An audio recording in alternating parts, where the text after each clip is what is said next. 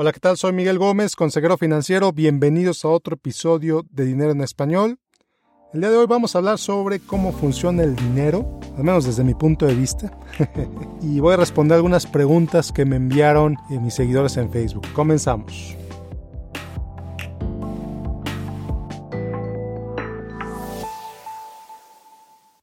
Bueno, pues en primer lugar, antes de empezar, me da mucho gusto estar de regreso con ustedes aquí en el podcast.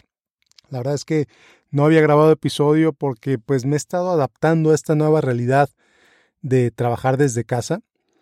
Finalmente creo que ya estoy en, un, digo, varias semanas después, me tomó varias semanas, la verdad, ajustarme, darme el tiempo, darme el espacio para, para grabar, para platicarles un poco sobre lo que les quiero platicar hoy y esto pues viene, es una idea que tengo en la cabeza desde hace varios meses, eh, semanas, en realidad desde hace varias semanas.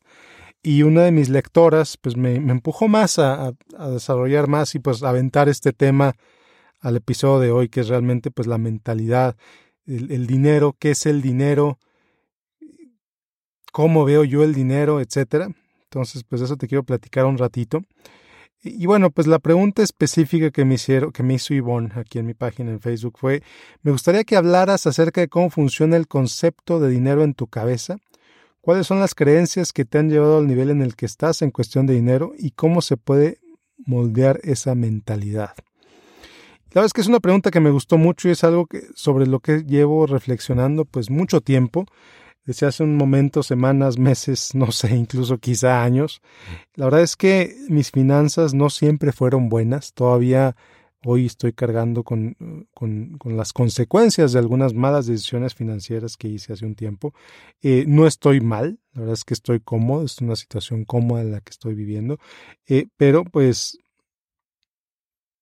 todos hemos cometido errores, a final de cuentas. Entonces, bueno, ¿cómo funciona el concepto de dinero en mi cabeza? El concepto del dinero yo lo veo como tres cosas. Número uno, como un objeto que te permite intercambiar cosas y experiencias. Un valor común. Tú vas con un dólar a China, vas con un dólar a Estados Unidos, vas con un dólar a México, vas con un dólar a Perú, vas con un dólar a Europa y todo el mundo sabe que es un dólar. ¿no? Entonces, pues eso, te permite tener un valor de cambio relativo. ¿Sabes qué? Yo quiero esa playera, te cuesta cuatro dólares, yo quiero eso, te cuesta tanto, te cuesta, etcétera. Entonces, es un punto de referencia específico, ¿no? Todos sabemos que es un dólar, todos sabemos cómo se vio un dólar, etcétera. Punto número dos. Para mí el dinero es el resultado de tu generación de valor.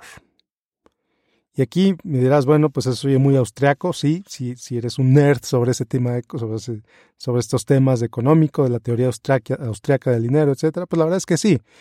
El dinero es el resultado de generar valor. Y esto es una, definición muy capitalista, que a final de cuentas es un sistema que a mí me gusta mucho estudiar, que me gusta mucho entender. Eh, Juanito quiere una camisa. Pedrito tiene una camisa. Entonces, Juanito va a dar su dinero de manera voluntaria a Pedro a cambio de su camisa. Pedro quería el dinero, Juanito quería la camiseta, los dos felices, los dos contentos, los dos intercambiaron algo que los dos querían. Uno quería el dinero, el otro quería la camisa, hicieron un intercambio y los dos muy felices y muy contentos. Así de sencillo. Y así de complicado, la verdad. Eh, Apple, por ejemplo, vende computadoras. Tú quieres una computadora Apple, vas a la tienda, cuesta 999 dólares, la nueva MacBook Air. Les das tus 999 dólares y ya está una computadora. Así de sencillo. Y así de complicado también, porque bueno, pues, ¿de dónde salen esos 999 dólares para que puedas comprar esa computadora? viene del resultado de tu trabajo, de que tú le das a alguien algo que esa persona valora más que el dinero que te va a dar. Por ejemplo, si yo ofrezco un diseño de un logotipo, que yo soy terrible para diseñar logotipos, pero vamos a suponer que yo te vendo un logotipo, Yo te vendo un logotipo, para mí el diseñar un logotipo vale menos de lo que vale para ti. ¿Qué quiere decir esto? Yo te ofrezco un logotipo en 100 dólares, a lo mejor a mí me tarda 3 minutos hacer un logotipo, pero para ti es muy importante ese logotipo, entonces tú me vas a pagar esos 100 dólares. ¿No? Yo valoro los 100 dólares más de lo que valores el logotipo que te voy a dar a ti. Y tú valoras más el logotipo que los 100 dólares que me, que me vas a dar a mí. De lo contrario, no me darías esos 100 dólares. Si para ti no es importante el logotipo que yo te voy a dar, a cambio de 100 dólares, pues no me vas a dar 100 dólares. Así de sencillo, es estableces el valor. Y es un intercambio de lo que unas personas valoran a cambio de lo que otras personas valoran. Así tu trabajo, independientemente de lo que te dediques. Si tienes un sueldo, si eres un freelancer, si eres un empresario, sea lo que sea, a final de cuentas esa es la ecuación que tienes que resolver y que tienes que recordar siempre.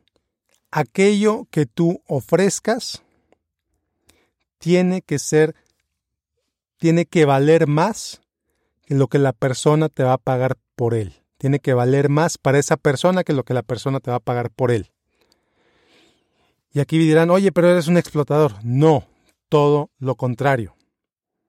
Todo lo contrario. Si yo ofrezco mañana un curso de finanzas en 10 mil dólares, por ejemplo, y nadie me lo compra, quiere decir que ese curso de finanzas no valía 10 mil dólares para el mercado.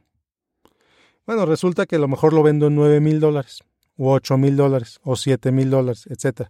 Hasta que las expectativas del mercado y mis expectativas se alinean, entonces ese curso se vende. ¿Y qué crees? Resulta que ese programa, en lugar de, de costar 10, tenía que valer 20. Y pagan 20 mil dólares sin ningún problema. Por lo que no querían pagar 10, pagan 20 mil dólares sin ningún problema, por ejemplo. Por lo que no querían pagar 50 dólares, pagan 200 dólares sin ningún problema. Es cuestión de percepción, es cuestión de valor.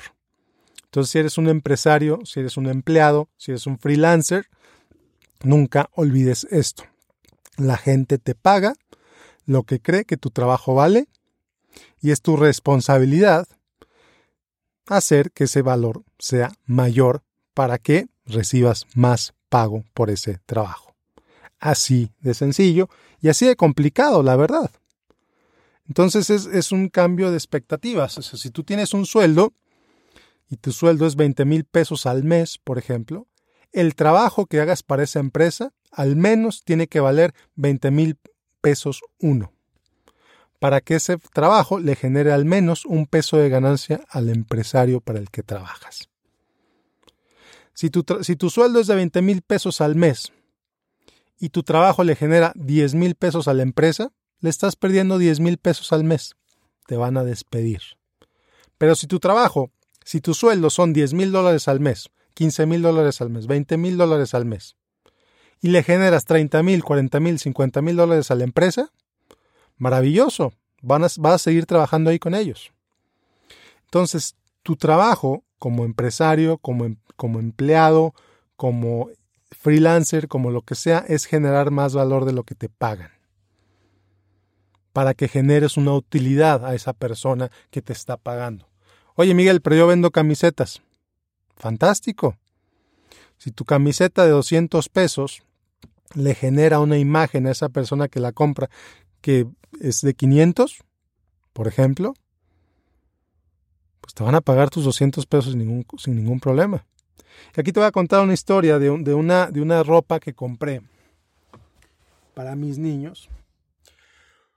Aquí, yo vivo en El Paso, Texas, en Ciudad Juárez, usualmente cada seis meses, no sé ahorita con esta circunstancia, pero al menos venía cada seis meses una feria que traía empresarios, que traía eh, locatarios de todo el país y de algunas partes del mundo. En, este evento, pues vino una, una, chica, una chica empresaria que tenía diseños para, de ropa para niños, unas playeras muy bonitas, con mucho detalle, y las vendía a 100 pesos. 100 pesos cada playera que estaba a la venta esta muchacha. Oye, yo vi esas playeras y qué maravilla, le compramos cinco. ¿Y sabes qué le dije a esta muchacha? Le dije, oye, tus precios están muy bajos. Necesitas subirles el precio porque o son muy chafas y no van a durar, o estás esperando algo menos del mercado. ¿Por qué las vendes tan baratas? Y la respuesta que me dio es que, ¿sabes que A eso se me venden. Ok, a eso se te venden en dónde. No, pues es que yo tengo un puesto allá en el mercado en la Ciudad de México. Ah, ok. Entonces, estamos hablando de mercados diferentes. Si tú tienes un puesto en el mercado en la Ciudad de México, pues espera vender a un precio, claro, y te lo van a comprar o a lo mejor batallas para vender ese precio. Pero si vienes a una feria internacional, la Ciudad Juárez, una ciudad donde tiene frontera con Estados Unidos y mucha gente que gana dólares te va a comprar a ti, o incluso que el nivel de vida puede ser mayor que el lugar donde estás acostumbrado, pues no te sorprendas que se te acaban las camisetas en un día. Y sabes qué, tuviste una ganancia muy pequeña, porque las vendiste al mismo precio que las vendías en la Ciudad de México, excepto que tus playeras te las tuviste que transportar de la Ciudad de México a Ciudad Juárez. Tú tuviste que comprar un boleto de autobús o de avión o de lo que sea para llegar a Ciudad Juárez. Tu costo de venta fue más alto, tu ganancia fue posiblemente menor. Debiste haber vendido más alto. Entonces, eso es el dinero. Eso es una, eso es mi visión muy sencilla de lo que es el dinero, es generar un intercambio de valor, pero a la vez es un símbolo de valor. Cuando, cuando Pedro le compra a Juan, Pedro le está diciendo que lo que vende Juan le importa y por eso se lo compra. O le va a resolver un problema, o le va a hacer ver bien, o etcétera, etcétera, etcétera. Pero algo hace ese producto que Juan vende que Pedro está dispuesto a darle ese dinero. Así de sencillo y así de complicado. Entonces, eh, hasta ahí quiero llegar hoy con mi reflexión sobre el dinero. Espero que te sea útil. Y la verdad es que de ahí viene todo. De ahí viene todo. De ahí viene eh, mi éxito poco o mucho en mi trabajo. Yo siempre me enfoco en generar más para mis clientes, generar más. Y aquí ya hablamos alguna vez de los clientes internos y los clientes externos. Clientes internos, mi jefe, mis supervisores, etcétera. El dueño de la empresa. Clientes externos, pues mis clientes con los que trabajo uno a uno o en grupo. Así de sencillo. Entonces, ¿cómo puedes moldear esta mentalidad? Me preguntaba Ivonne. Pues simplemente enfocándote a ver cómo puedes generar más valor. Y de ahí viene todo.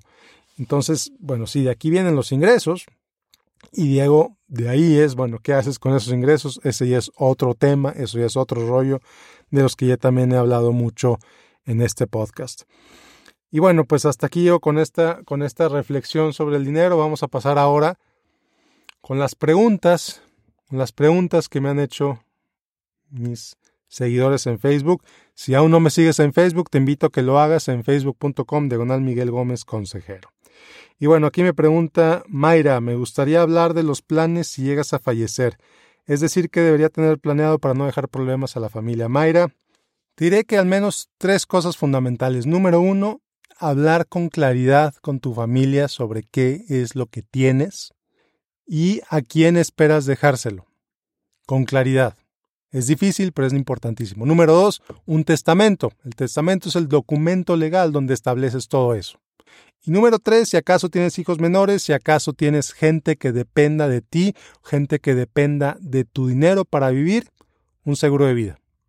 Muy bien, con esos tres y luego eh, pues hay otros documentos también, eh, dependiendo de dónde vivas, eh, establecimiento de, directivas médicas en caso de que estés en estado vegetativo, si quieres que te desconecten o no te desconecten, etcétera. Pero son temas que pues puedes ir tratando con un abogado y otra vez dependiendo de dónde vivas. Siguiente pregunta, me pregunta Mirna, una compañía de fondos de inversión donde tengo un dinero me ofrece un crédito preaprobado a una tasa baja de interés lo ofrece como opción ya sea para obtener liquidez inmediata que pueda necesitar o para invertir en algún otro instrumento de inversión que pueda darme mayor rendimiento. Esto último me llamó la atención. ¿Qué opinas de esta propuesta? Y aquí te diré, Mirna, alerta roja, alerta roja, alerta roja.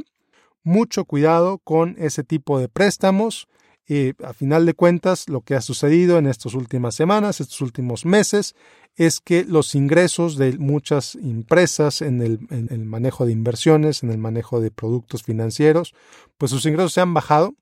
Entonces, pues una forma de subir sus ingresos es vender más a sus clientes actuales. Mucho cuidado, estos productos generalmente tienen comisiones, estos productos generalmente tienen tasas de interés. Si no necesitas un préstamo para vivir, no apliques para ese préstamo y evidentemente no te endeudes para gastar tus, tus pagos esenciales, al menos en la medida de lo posible. Y la parte que te llamó la atención, que es la parte de usarlo para convertir otro instrumento que te pueda dar un mayor rendimiento, mucho cuidado, mucho, mucho cuidado. Ese instrumento tendría que, número uno, generarte más que el interés que estás pagando. Y número dos, no bajar de valor. Porque si baja de valor, entonces puede llegar a bajar tanto que incluso esa deuda se multiplica. Y es cuando usas el leverage o la deuda para invertir. Si la inversión sube, maravilloso, pero si la inversión baja, te puede meter en muchos, muchos, muchos problemas. Entonces, mucho cuidado con eso. Mi recomendación es no lo hagas, eh, pero evidentemente no tengo suficiente información sobre tu vida, sobre tu situación particular, etcétera, para darte más detalles. Siguiente pregunta, me pregunta Marco, herramientas de inversión para el mercado mexicano, ¿cuáles serían tus recomendaciones? Mercado mexicano, mercado boliviano, colombiano, americano, chino, europeo, etcétera. Mismas recomendaciones. Entiende en qué te estás metiendo. Ten claro qué es lo que quieres, por qué estás invirtiendo. El típico invierto porque quiero ganar más no es una respuesta. Ten claro tus objetivos de inversión, ten claro tu, plazo de inversión y ten claro los costos y sobre todo cómo funciona ese instrumento. Eh, me parece muy irresponsable hablarte sobre productos o inversiones específicas sin conocer más allá de tu situación, pero en general esa es la recomendación que le doy a todo el mundo. Entiende por qué quieres invertir, entiende cuándo quieres ese dinero y luego ya teniendo claro eso, entonces ya determinas en qué instrumento vas a invertir. Y luego por último me pregunta Jaime de las fintech y qué tan viables son como método de inversión. Y aquí pues la verdad es que hay muchísimas y cada vez más plataformas tecnológicas para invertir de diferentes grados de complejidad. Me repito lo que le dije a Marco, ten claro en qué quieres invertir, ten claro por qué lo quieres hacer. En el caso particular de las fintech, yo me iría con mucho cuidado no metería más del 5 o 10% de mi, de mi portafolio. Y este es un, portafolio meramente especulativo. Aquí no, no, te voy a decir con toda claridad, no me importa que te digan que invierten bienes raíces o que invierten tal o que invierten tal o cual cosa. Invertir en fintech es alto riesgo. Por eso las, las empresas de crowdsourcing, de crowdfunding, ofrecen los rendimientos que supuestamente ofrecen porque hay alto riesgo. Recuerda, a mayor riesgo esperado, mayor rendimiento ofrecido. Entonces, mucho cuidado con eso. Si hay mucho riesgo, quiere decir que hay posibilidad de pérdidas, entiende tu plazo de inversión, no le metas más del 5 o 10% a estas plataformas, eh, porque a final de cuentas son portafolios especulativos, sí que te pueden rendir, te pueden dar rendimientos interesantes, pero a final de cuentas es eso, especulación. Y bueno, pues muchas gracias por escucharme el día de hoy, nos vemos la próxima semana con otro episodio de Dinero en Español. Yo soy Miguel Gómez, consejero financiero. Como siempre, te invito a que me sigas en facebook.com diagonal Miguel Gómez Consejero y a que te inscribas en mi boletín eh, casi semanal en miguelgomez.link diagonal correo. Y bueno, pues si este episodio te fue útil, te sirvió, te gustó, te invito a que lo compartas con un amigo o con una amiga. Eh, y pues bueno, nos vemos la próxima. Que tengas un excelente, excelente día. Bye.